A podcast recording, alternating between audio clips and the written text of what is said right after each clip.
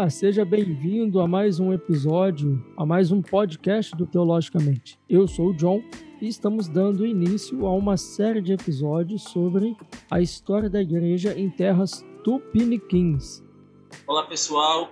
Obrigado pela presença. É, é, obrigado por estar aqui no Teologicamente. Começando mais um programa, mais um episódio. Aqui é o professor Rafael Santos. É, sou graduado em História tenho especialização em História Antiga e Medieval pela Universidade do Estado do Rio de Janeiro. Também tenho mestrado em História Política pela mesma universidade. Estou aqui para batermos um papo acerca da história da igreja e o intuito aqui de sempre estar trazendo uma coisa nova, uma palavra abençoadora e algo que edifique a vida dos irmãos. Fique conosco, que Deus abençoe vocês. É isso aí, Rafael. É, seja seja bem-vindo ao Teologicamente. Fique à vontade. Mas e aí, o que a gente vai falar no episódio de hoje? Estamos aqui falando sobre a evangelização do Brasil, nosso Brasil, que recebeu desde muito cedo aí, da, da sua descoberta, contato com o cristianismo, primeiramente com a Igreja Católica, com a, como a gente viu no episódio anterior, né, intitulado Período Frutífero, é, período infrutífero do protestantismo, que agora ele vai surgir de fato na América Portuguesa, nosso tão querido Brasil. Aqui no episódio 2, então, vamos falar do início da semeadura, onde iremos abordar como o protestantismo de fato chegou no Brasil, como ele vai se manifestar, primeiramente com as missões inglesas, com a chegada da família real, e por fim, as primeiras denominações que vão estar se espalhando pelo nosso território. Fique conosco, que Deus te abençoe.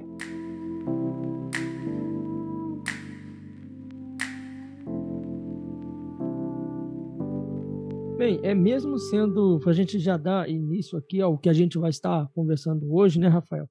É mesmo sendo descrito como o grande século das missões protestantes no Brasil, o século XIX ele representa apenas o início de um trabalho árduo, né? Exatamente. A, a gente tem a, sendo o século protestante do Brasil nesse de alguma maneira, o século XVI foi o século da evangelização católica nas Américas, certamente o século XIX vai ser a era dos protestantes. Tardiamente, mas ainda assim, como diz o ditado, né, antes tarde do que nunca. Eu sempre é. digo que, acho que até comentei isso no nosso último, nosso último podcast, que protestantes demoraram muito para vir para o Brasil iniciar seus trabalhos, mas quando vieram também, vieram em abundância, não, cessou, não se cessou mais, né? Até hoje continua é, esse trabalho missionário dentro e fora do Brasil também, né? Uhum.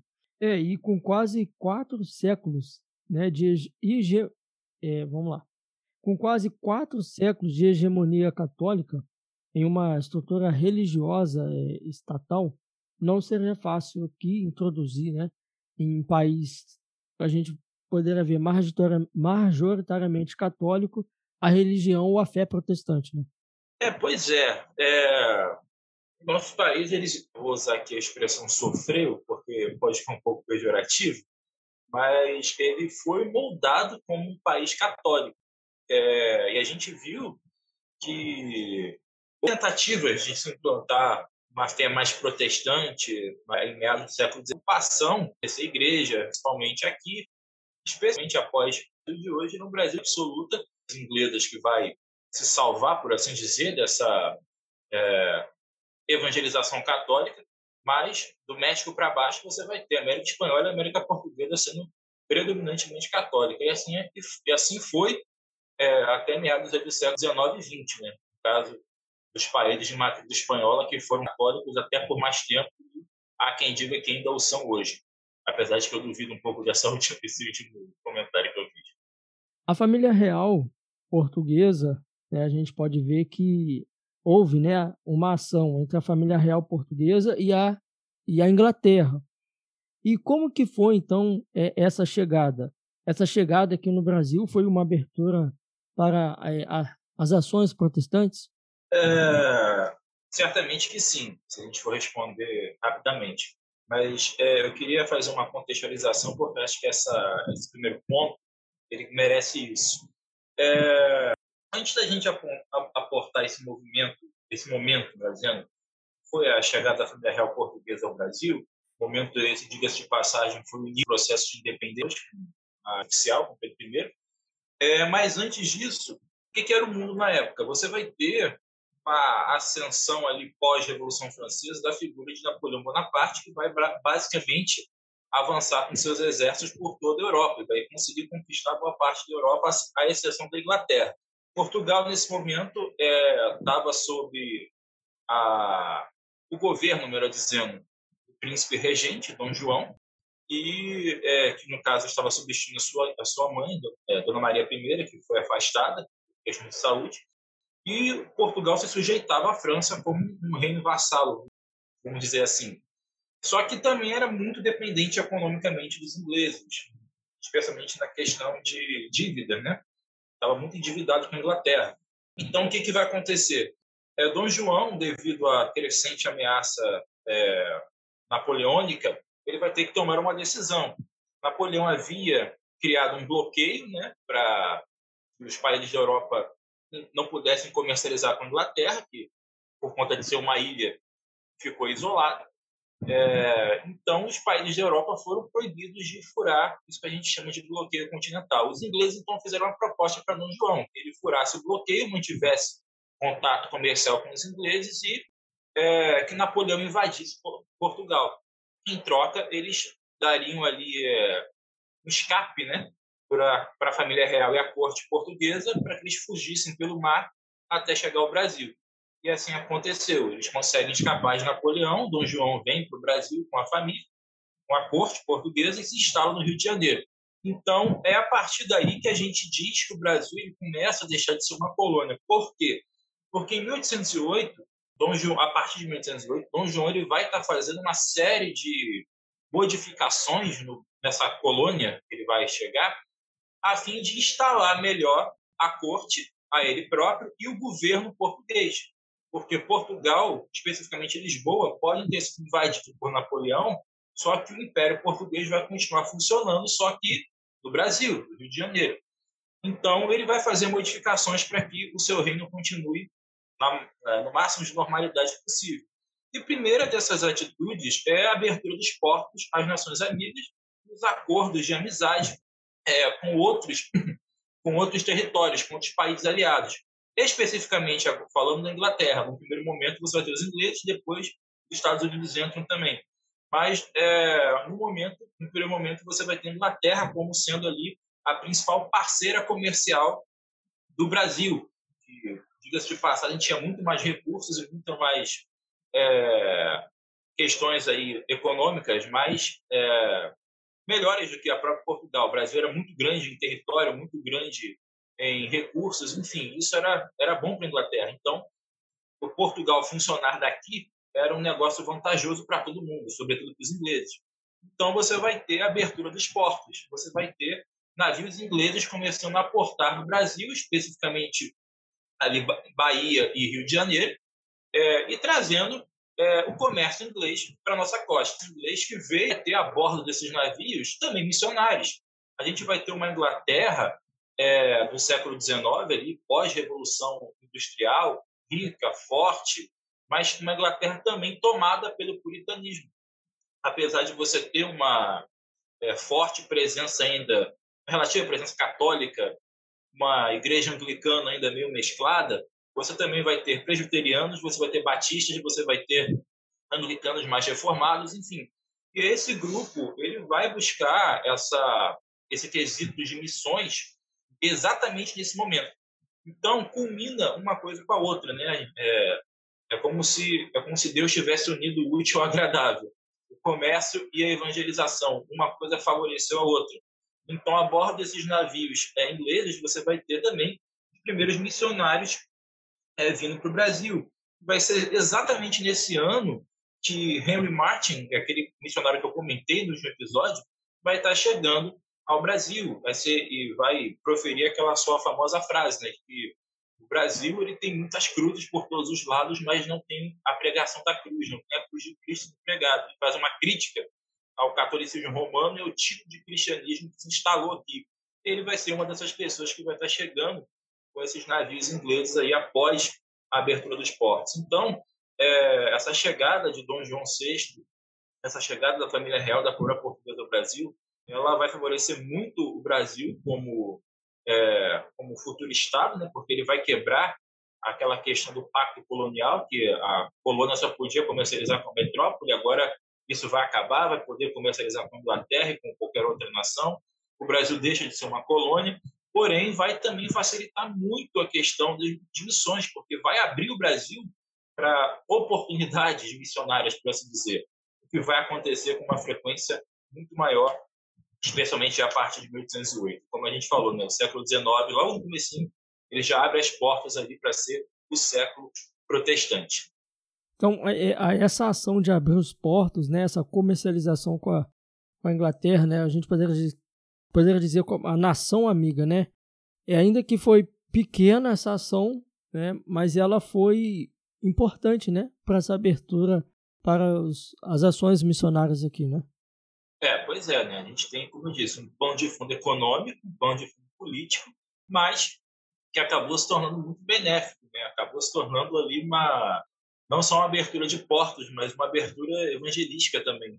O que possa parecer, por isso que eu, isso que eu brinquei, Deus aí o útil agradável. É, mesmo através de um meio secular, a gente vê ali uma providência divina é, auxiliando aí os seus missionários é, e a coisa ela vai vai frutificar. Uhum. O que não aconteceu no Rio de Janeiro em 1555 e depois no século 17 com os holandeses vai, vai acontecer uma escala cinco vezes maior aí a partir de 1808.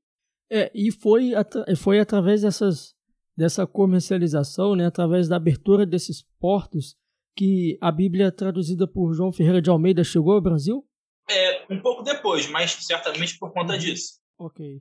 Até então você só vai ter a, a, as, tradu, a, as traduções é, católicas, mas não estavam necessariamente em português. É, o curioso é que, concomitantemente à chegada da, da Almeida, quando João Ferreira de Almeida faz a tradução, você vai ter uma tradução católica em português também, quase que ao mesmo uhum. tempo. Aí é, é curioso, é, eu não saberia te dizer agora se isso foi por mero acaso, se isso foi uma, um espírito de competitividade, uhum. é, mas elas chegaram ao mesmo tempo, sendo que a Almeida foi a primeira Bíblia traduzida por português, sem sombra de dúvida. Ok. E a respeito da colonização alemã é, e, e os luteranos, ela aconteceu dois anos depois a proclamação da independência? É, esse fato é meio curioso porque no que condiz a estrutura de igreja, é, de grupo protestante, não só, não só missionários é, avulsos, assim, os luteranos foram os primeiros a chegar. Né? Você vai ter levas de, de famílias luteranas, de alemães, para dizer, que eram luteranos, vindo para o Brasil quase que ao mesmo tempo. Eu queria aproveitar aqui só para quebrar um, mito que normalmente a gente vê é, dizem, né, aí as mais línguas, que durante o século XIX, especialmente no reinado, é, que é um pouco depois desse momento aí que você está tá falando, é, vai se incentivar a migração para o Brasil para embranquecer o Brasil. Tinha muitos negros, aí você tem que trazer o europeu para cá para criar o embranquecimento. Tem muitos problemas com essa, com essa tese. O primeiro deles é que, se esse era o objetivo, fracassou-se miseravelmente. O segundo é que é, o Brasil ele já era um país miscigenado na época. Ele já era um país com muitas misturas raciais. E mesmo você trazendo é, brancos para o Brasil, é, o tráfico de escravos continuava. Então, é, ou você impedia eles, os brancos, os negros e os índios se relacionarem, o que não aconteceu, ou você acabava com o tráfico de escravos para reduzir o número de negros, que também não vai acontecer tão cedo. Então é, é um mito que é contado, né? que havia um objetivo nefasto ali de tornar o Brasil mais branco. Não, na verdade não foi nada disso. Esses imigrantes vieram, aí no caso, é, especificamente esses alemães, assim como outros também, principalmente por causa de perseguições religiosas, isso aí nessa metade do século XIX, e no final do século XIX a gente, a gente vai ter aquela presença mais italiana por conta de trabalho especialmente porque aqui a escravidão estava chegando ao fim e está precisando de mão de obra, mão de obra barata, de passagem. Então, é, esses alemães vão chegar é, ao Brasil por conta dessas questões religiosas. É, eles tinham uma matriz luterana, como nós já apontamos, e vão formar ali uma comunidade é, grande, primeiro no sul do Brasil, depois no sudeste, especificamente no Rio de Janeiro, do que vai ser a cidade de Nova Friburgo. E a Igreja Luterana ela vai ser talvez ali a primeira denominação formal protestante é, a se instalar no Rio de Janeiro. É, prova... Aí tem uma briga, né? Porque provavelmente é, quem chegaria antes ou depois, é, se, se, foram os luteranos, se foram os congregacionais, enfim, tem uma pequena disputa aí técnica, mas eu creio que pelo momento os luteranos teriam sido os primeiros ali a se estabelecer mais é, formalmente, institucionalmente, denominacionalmente, enfim. Então essa igreja luterana vai ser aí uma vanguardista, né, por assim dizer, protestantismo como denominação aqui no Brasil. Então a gente vê que é, menos de dois anos, né, após a proclamação da independência, né, que começaram a vir esses essa leva alemã e eles também se dirigiram ali para o Rio Grande do Sul, né, e outros também se estabeleceram em Nova, Nova Friburgo, como você disse. É, mas ainda assim, esses colonos ele não tinham um espírito assim missionário como, como um todo, né? Eles apenas faziam missões entre os seus. A gente poderia dizer assim. É, pô, na verdade, no caso dessa leva alemã, é bem mais complicado do que isso, porque há historiadores até que, a, trazem a, a questão de que essa organização luterana, essa igreja luterana, num primeiro momento, ela vai estar muito secularizada. Ela vai ser uma igreja muito voltada. É, havia ali uma resquícios de legalismo, de secularismo. Não era uma igreja que enviava missionários. É, não foi uma igreja que cresceu tanto por conta disso. Enfim, tinha vários problemas ali. Você tinha líderes, é, pastores luteranos naquele tempo que é, eram acusados de dos mais até de crimes, é, pecados, adultérios, enfim, era uma a liderança uhum. não era de uma igreja forte, por assim dizer. Então essas uhum. acusações pesaram bastante. Então, apesar de ter sido uma vanguardista aí na, na chegada, não foi certamente nas missões e evangelismo de uma forma geral. Então, é foi importante a presença dos luteranos aqui, eles não desapareceram por conta disso. Depois, a igreja luterana, ela, é, vamos dizer que volta aos trilhos, né? Uhum. É, mas nesse primeiro momento, não. Há uma chegada, há um crescimento relativo no sul e no sudeste, principalmente. Porém, é, isso é muito, é, dura muito pouco tempo, por conta desses problemas internos, vamos dizer assim. Da própria igreja que não soube lidar com é, os, curiosamente, os mesmos problemas que os jesuítas passaram quando começaram a evangelizar aqui afligiram a igreja luterana. Tentações, o clima pesado, perseguições, enfim. E da mesma forma que os jesuítas, em sua maioria, não conseguiram lidar, eles também não conseguiram. Então, eu diria que por questões internas, a igreja luterana ela não conseguiu crescer, certamente, e por conta disso, é, ou melhor, por causa disso, é, não acabou é, investir no campo missionário, nem dentro nem fora do Brasil, enfim, não foi um projeto bem sucedido, por assim dizer. Uhum. Então a gente poderia dizer que as primeiras tentativas missionárias no Brasil teve início então em 1855.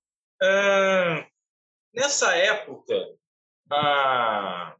você vê que é um tempo bem grande, né? A gente começou a falar de 1808, a gente agora já pulou para 1855, porque apesar de você ter trabalho missionário no Brasil, ele começou lentamente. Tem alguns hiatos aí entre a chegada lá do, do Martin, depois dos luteranos, você percebe que são pitacos de tempo, não são não é uma, uma enxurrada de, de, de missionários que vêm para cá de uma vez, mas acabam vindo, né?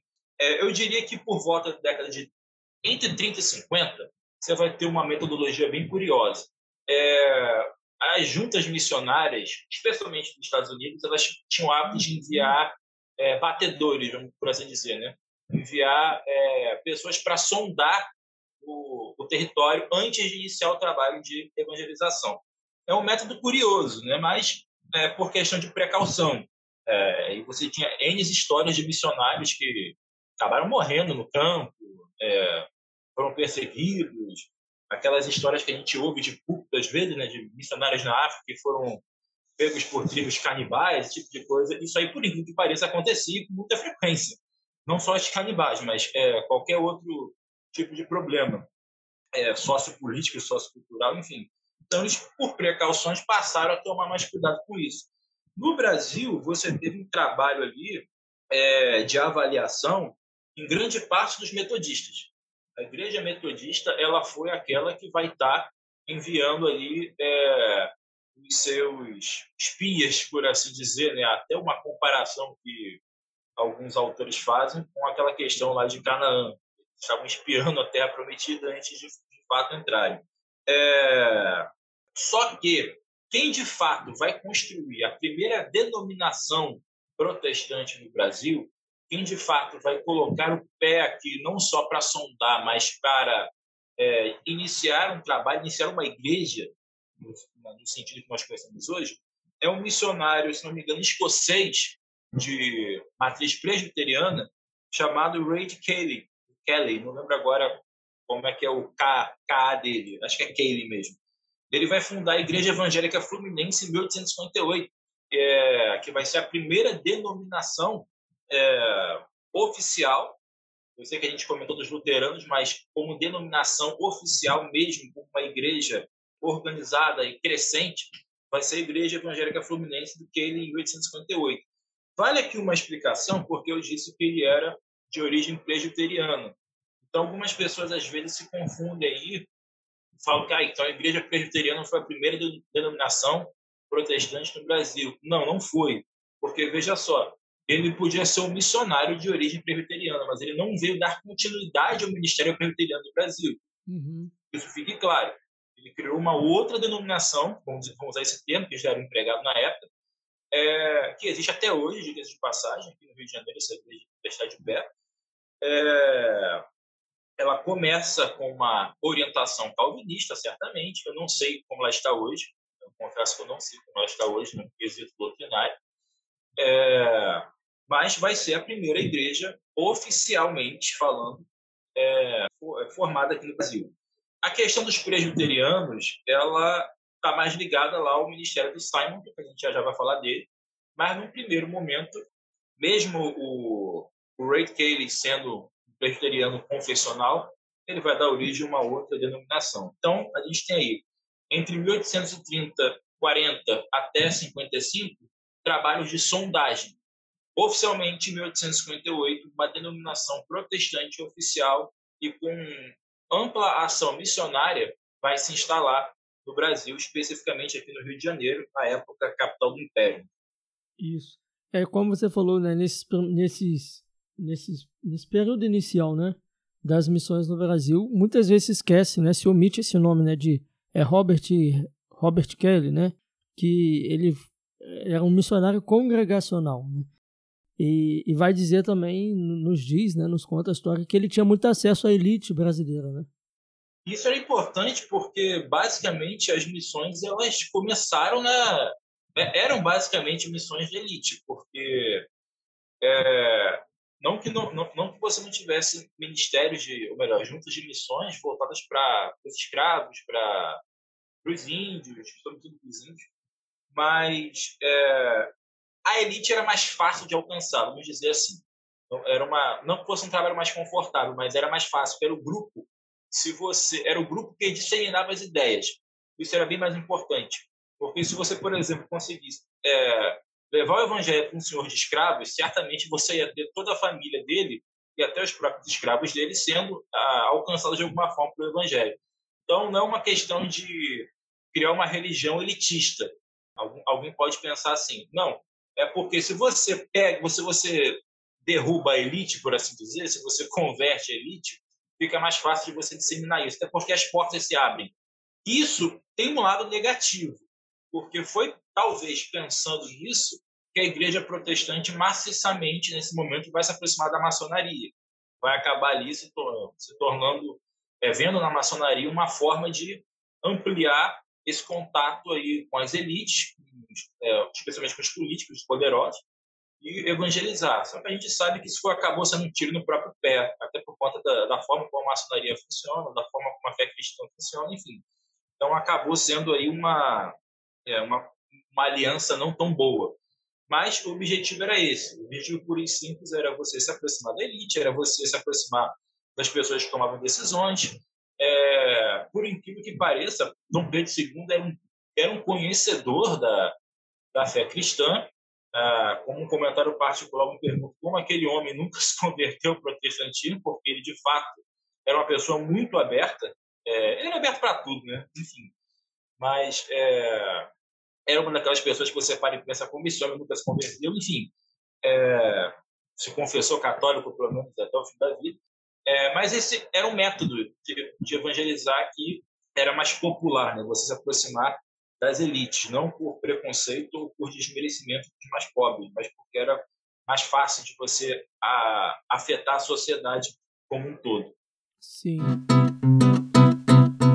E a gente poderia dizer também que nessas primeiras ações missionárias, é, quando esses missionários vieram ao Brasil, é, ao Brasil, é, a gente poderia dizer que eles eram bivocacionados. Né? Eles tinham esse chamado missionário, mas eles eles é, exerciam trabalhos médicos, de educadores, de agrônomos, escritores, e assim eles é, fundaram escolas, fundaram hospitais, seminários, é, institutos bíblicos, né? A gente vai ver até com o Kelly, né? Que ele foi um comportor, né? Que ele vendia Bíblias. Ele tinha esse trabalho de, de vender Bíblias. Então, a gente poderia dizer então que nesse princípio teve essa forte ação missionária. Além de que também esses homens, né? Eles eram eles eram altamente teológicos, né? Eles tinham bo... esses homens, esses, esses missionários tinham uma boa cultura teológica, a gente poderia dizer assim. Bastante. O próprio Kelly, ele era, ele era, se não me falha a memória agora, ele era cirurgião. Eu não, não sei agora as, especializações médicas dele, mas era da área da medicina. A, a questão de vender Bíblia acabou se tornando um hobby necessário, né? uma, uma, segunda profissão que surgiu aí da necessidade. Mas sim, é, se para pensar, o que é um missionário, o que é um pastor? É que hoje a gente tem uma, uma talvez uma concepção um pouco diferente, porque muitos pastores, não todos, eles largam os trabalhos seculares e se dedicam somente ao ministério. Né? Então, foi criada extraoficialmente a profissão do pastor, pastor como profissão. Alguns até assinam carteira. Mas a gente vê um bom grupo ainda que permanece tanto com dar conta do ministério quanto de outras profissões aí. Seguindo o próprio exemplo do apóstolo Paulo, que entre uma pregação e outra estava lá fazendo as tendas dele, ganhando dinheiro dele, enfim, é, não deixou de trabalhar no secular por conta disso. O evangelho não foi um empecilho para ele sobreviver. Mas sim, a questão do missionário é essa: você vai ter a, a, a pessoa que tem a sua formação religiosa, teológica, muitas vezes não necessariamente tem uma formação, mas é, só prega o evangelho puro e simples, mas também tem ali aqueles que estudam em seminários, aqueles que se preparam teologicamente, e também se preparam no âmbito secular. Você tem desde comerciantes até médicos, é, desempregados, enfim. Então, o, o, campo missionário era muito amplo.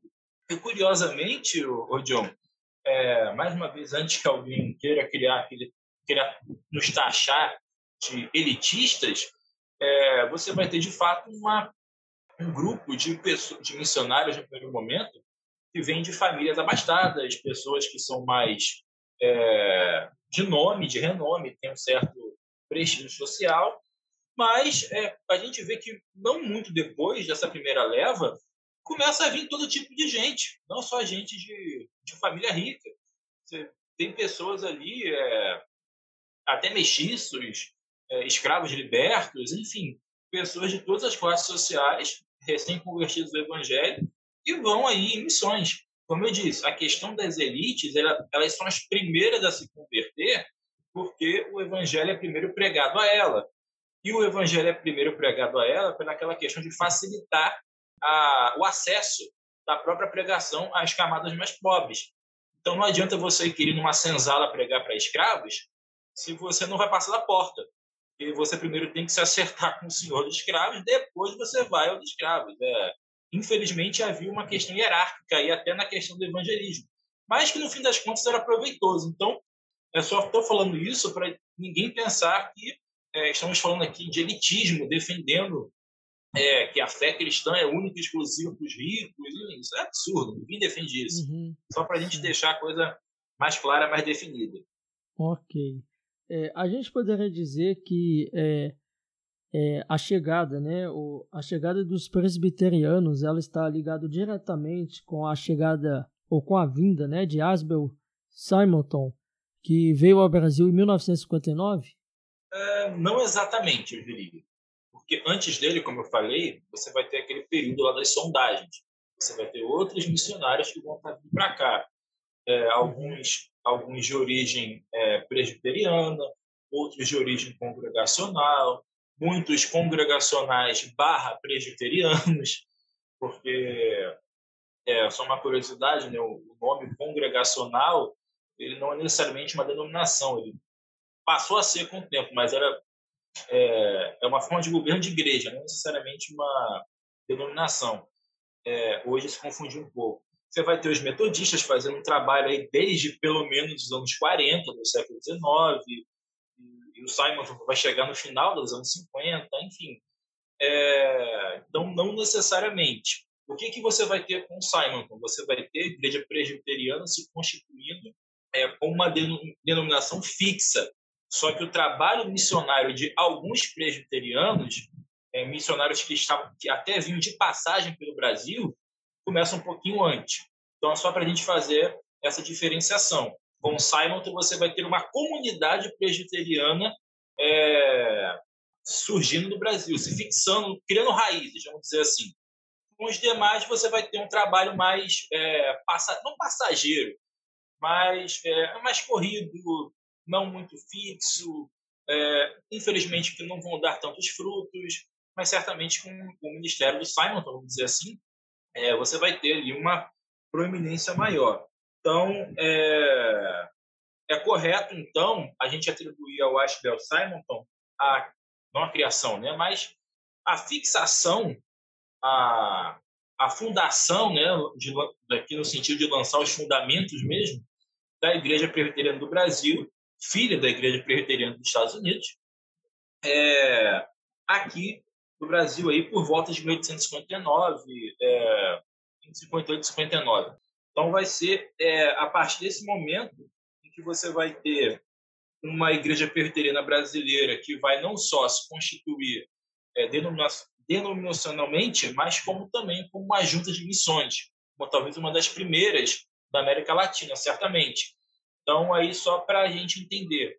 Há uma confusão, de fato, os presbiterianos foram os primeiros, não foram, a gente já viu, mas no quesito de crescimento, certamente a igreja presbiteriana foi a denominação protestante que mais cresceu ali, talvez, talvez, é, até o século XX, quando surge o movimento pentecostal. Aí eu, me faltariam alguns dados, porque os presbiterianos e os metodistas vão, foram, no bom sentido, concorrentes, no que condiz ao crescimento aqui no Brasil. Mas eu ainda acho que a igreja presbiteriana foi bastante cresceu bastante num período muito curto de tempo, né? Aí de 58 até a década de 80, é, os presbiterianos aí, creio que eram a maior denominação protestante do Brasil. É, enfim, mas como eu falei, me faltam alguns números aqui para eu comparar com os metodistas, que também eram bastante é, volumosos na época. Enfim, então só para fechar esse momento, é, você vai ter essa divisão. A gente não pode dizer que o Aspel foi ali o marco do presbiterianismo, porque já houve missionários antes dele. Com ele, a gente vai ter somente o crescimento e a, a oficialização né, da Igreja Presbiteriana no Brasil como uma denominação é, de fato. Só uma última coisa, John, é, para ninguém ficar perdido. Quando a gente está falando de igreja protestante no Brasil no século XIX, a gente está falando de é, uma coisa bem do estilo da igreja primitiva é, é reunião dentro de casa mesmo, porque a Constituição de 24 ela proibia que qualquer religião que não fosse a católica romana tivesse templos, né? Então, é, é aquela coisa, é, os protestantes podiam fazer as suas igrejas, mas não podiam identificá-la como igreja. Eu podia me reunir. Por isso que tem muitas, por isso que tem muitas denominações que têm sua, os seus templos parecendo casa normal, né? Exatamente, exatamente. Só que o curioso é que quando você teve a permissão para construir templo, é, aqui no bom sentido, né, as igrejas presbiterianas metodistas elas correram para construir igreja com torre, com sino, com cruz. Uhum. É, parecia que não, é, aquela coisa, né? Ficaram reprimidos por tanto tempo, não pode, não pode, não pode, mas quando puderam também fizeram de tudo e mais um pouco. Quem vai uhum. sofrer com esse preconceito de é, não poder expressar a sua fé vão ser os pentecostais. Isso daí talvez a gente veja um pouco depois. No caso deles, vai ser ainda mais fácil você entender por que em qualquer lugar se abre uma igreja pentecostal. Porque durante muitos anos os pentecostais é, viram, já estou aqui adiantando a história, né? Os pentecostais eles se viram reprimidos um desse, desse contexto. Oi? É um spoiler já. É dando spoiler. É... Não, mas sempre tem mais o que falar depois. Podem ficar tranquilos. É, e no caso do, dos, dos pentecostais ainda é mais é mais grave porque os metodistas os presbiterianos eles não tiveram problemas em, por exemplo, se valer da arquitetura tradicional da Igreja Católica, né? Colocar uma torre, botar Sim. uma cruz. Os pentecostais não, os pentecostais estavam muito, é, vamos dizer assim, ressentidos, é, querendo se distanciar o máximo possível do catolicismo romano, então nem a aparência de uma igreja católica quiseram se usar, o que explica perfeitamente por que, que as igrejas pentecostais, em sua maioria, não todas, mas a maioria, esmagadora, é, se adaptam, se adequam em qualquer lugar. Mas voltando aí ao nosso, nosso foco, nosso ponto, é, a Constituição do Império ela proibia que você tivesse essas construções que identificassem... Não podia ser enterrado, né? Um protestante não poderia ser enterrado em cemitério católico, essas não, coisas assim. Não, não, não. Não podia. É, porém, é, isso está mais atrelado, John, à, à questão da confessionalidade, né? Porque é, o cara podia ser enterrado e só depois alguém descobrir que ele é protestante. E aí? Vamos é. enterrar o camarada? Enfim, hum. e muitas vezes ninguém ficava lá alardeando isso. Eu sou protestante. Não alardeavam isso. Até porque você fazer evangelização no meio da rua não dava, não podia, por lei. Mas eu ainda disse no começo que período do Império Brasileiro foi muito benéfico para nós. Em que sentido? É, sobretudo o segundo reinado com Pedro II. É que o Império ele não nos perseguiu, como a gente viu na Europa. O Império ele restringiu a ação de todas as religiões, menos a católica. Só que ele também não reprimiu, de alguma forma, a Igreja Protestante. Então, deixou crescer à vontade. O que, o que o imperador podia fazer? Ah, bloqueia a chegada de qualquer missionário no Brasil. Ele não fez isso. Ele estava ali com a faca e o queijo na mão. Ele deixou. Deixou acontecer. Claro, você vai ter uma forte crítica por parte dos católicos, você vai ter é, uma tensão com a Igreja Católica cada vez maior surgindo. Quando entrar ainda a questão da maçonaria do padroado, vai ser pior ainda, né? Porque o segundo vai perder o apoio da Igreja Católica, vai custar ele o império, de passagem. Mas é, o Império Brasileiro ele vai, de fato, ser uma mãe para os protestantes, vamos assim dizer. Não pelo que ele fez por nós, mas pelo que ele não fez contra nós. Isso vai facilitar bastante o crescimento da igreja protestante, mesmo sem um templo né, oficial. Isso não, vai, não foi o empecilho. Ok. É, vamos sair um pouquinho do, dos, dos presbiterianos, né? Vamos falar um pouquinho agora dos metodistas, né? O que foi essa essa investida metodista? As investidas metodistas, né? É, né? A gente tem que falar disso no plural. Porque, é.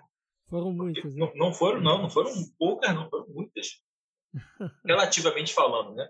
Por que, que a gente diz isso? Volta para aquela questão da, das várias missões, né? das várias sondagens que vai ter aí é, entre. Ah, só, só antes de você continuar, para o pessoal entender que não é a metodista wesleyana, né? Ah, sim, claro não é, claro. não é metodista pentecostal, é a metodista tradicional, né? Exatamente. É, é curioso, né? Aqui no, aqui no Brasil tem que fazer essa explicação. Porque... Tem que fazer, porque senão vai achar que é essa. Mas enfim. Certamente. É, isso é outra coisa. É, bem lembrado, John. Só lembrando aí o pessoal que a gente está falando da, das igrejas metodistas de John Wesley que começam na Europa, as chamadas tradicionais históricas, wesleyana só após o movimento pentecostal na renovação carismática. Isso aí é outra história. É, que, eu, que eu não darei spoiler, pode ficar tranquilo. Mas, enfim, como eu disse, tá, a gente vai ter várias sondagens ali, pelo menos desde a década de 30, ali por volta de 1835, enfim. É, os metodistas foram, de fato, os primeiros ali que enviaram missionários com interesse de evangelizar o Brasil até então católico, que só tinha só passagens de alguns protestantes por aqui, como o próprio Henry Martin, que eu, que eu mencionei no início. Porém, é, por, por, muitas razões, talvez nunca saibamos é, todas elas, é, os metodistas não julgaram que o Brasil fosse um país, não que não valesse a pena evangelizar, mas que naquele momento talvez ele não é, não estivesse dentro das possibilidades das juntas de missões. Não sabemos se foi por esse motivo. Enfim, tem várias histórias aí. É, saber qual é verídica é o problema.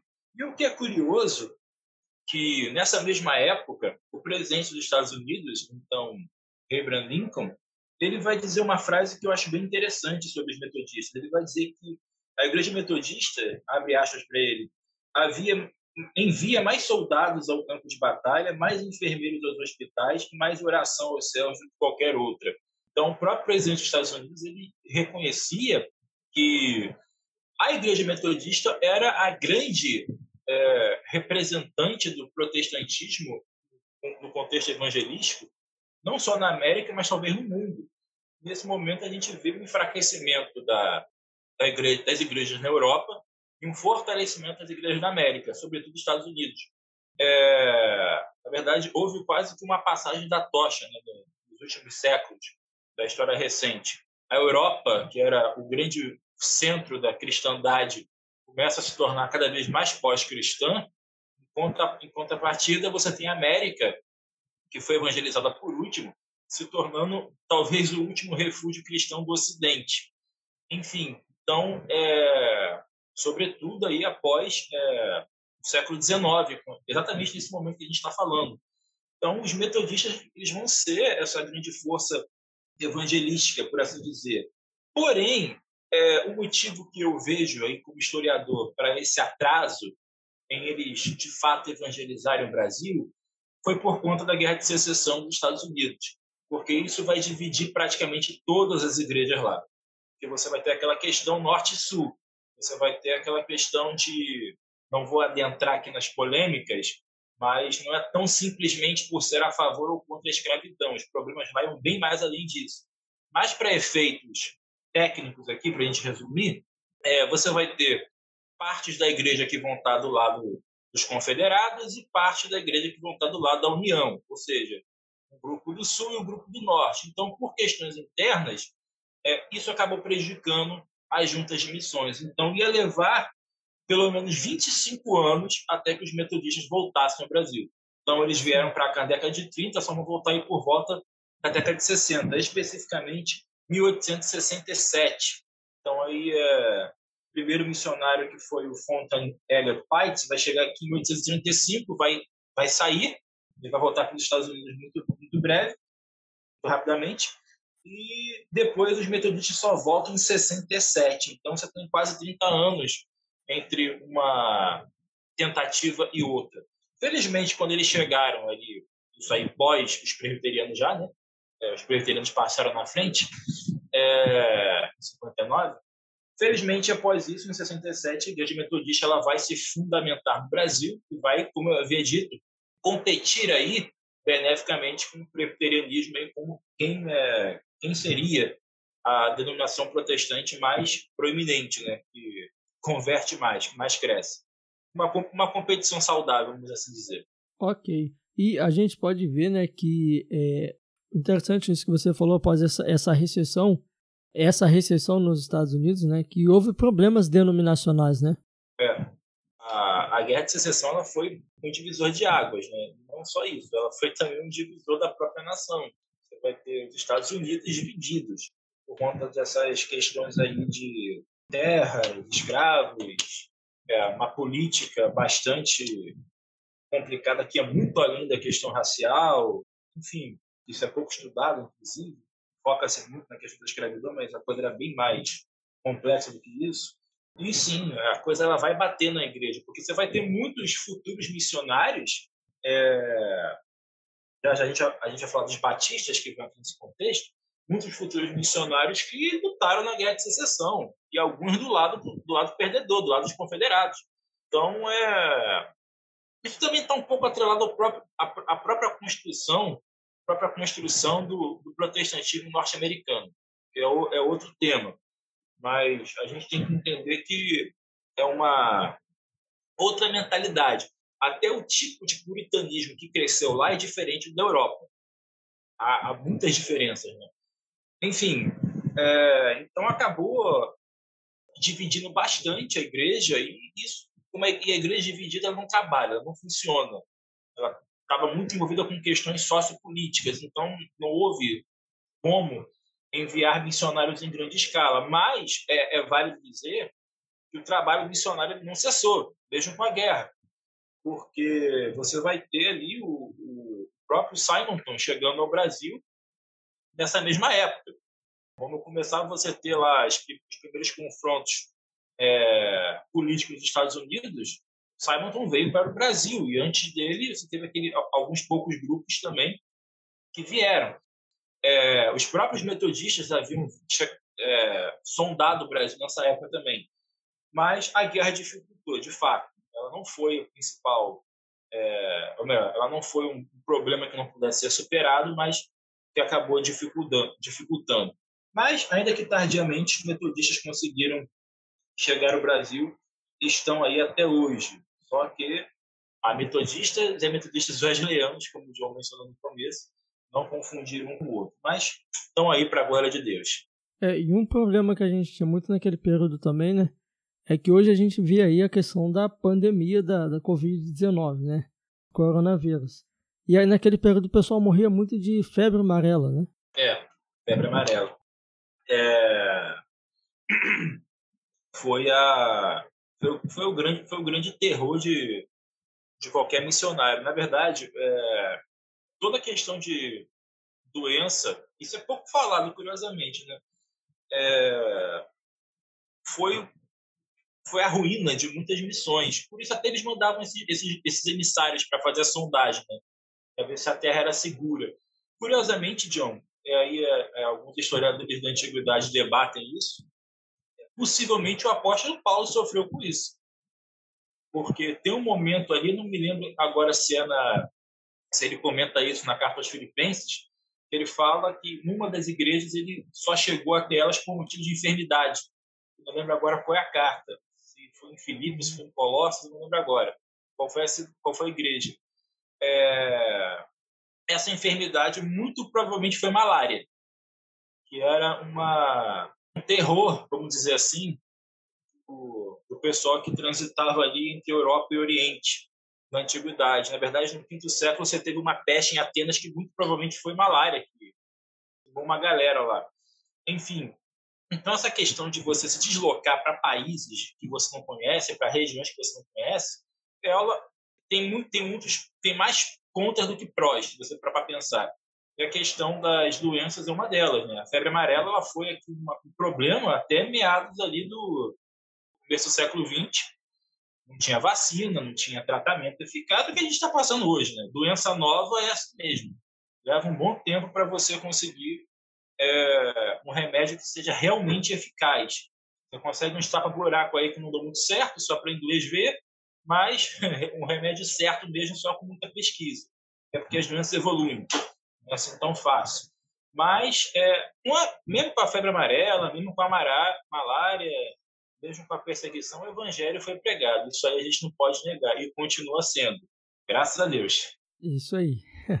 Bem, a gente falou aqui um pouquinho da, dessa, desse, dos missionários presbiterianos, falamos aqui também um pouquinho sobre é, as, as, investidas né, dos missionários da, da, da, dos missionários wesleyanos e como que foi essa chegada dos batistas aqui no Brasil. Os, os primeiros casais aí talvez seria Ana e William?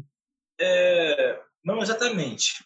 primeiro casal missionário. É, né? foram, foram dois casais, na verdade, mas é, que uhum. chegaram, mas não necessariamente vai começar com eles. Esse assunto, só para deixar uhum. claro, ele me é muito caro porque eu sou batista, então acho que eu tenho por obrigação conhecer essa história de quais são salteado. Mas é, o que, que, vai ocorrer? O que, que vai ocorrer? Não, o movimento batista ele não vai começar necessariamente lá com o ministério desses quatro missionários, esses dois casais. É, o trabalho Zacarias e é, Kate, né? O trabalho batista no Brasil ele vai começar com um missionário chamado Thomas Owen.